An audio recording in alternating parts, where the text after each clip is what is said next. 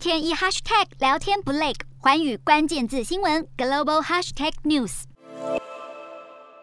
现任总统杜特地的长女萨拉当选副总统，而目前也点头接任教育部长。但是这样的举动却引发了不同的声浪，很多杜特地的支持者都呼吁总统当选人小马可仕让萨拉改接掌国防部。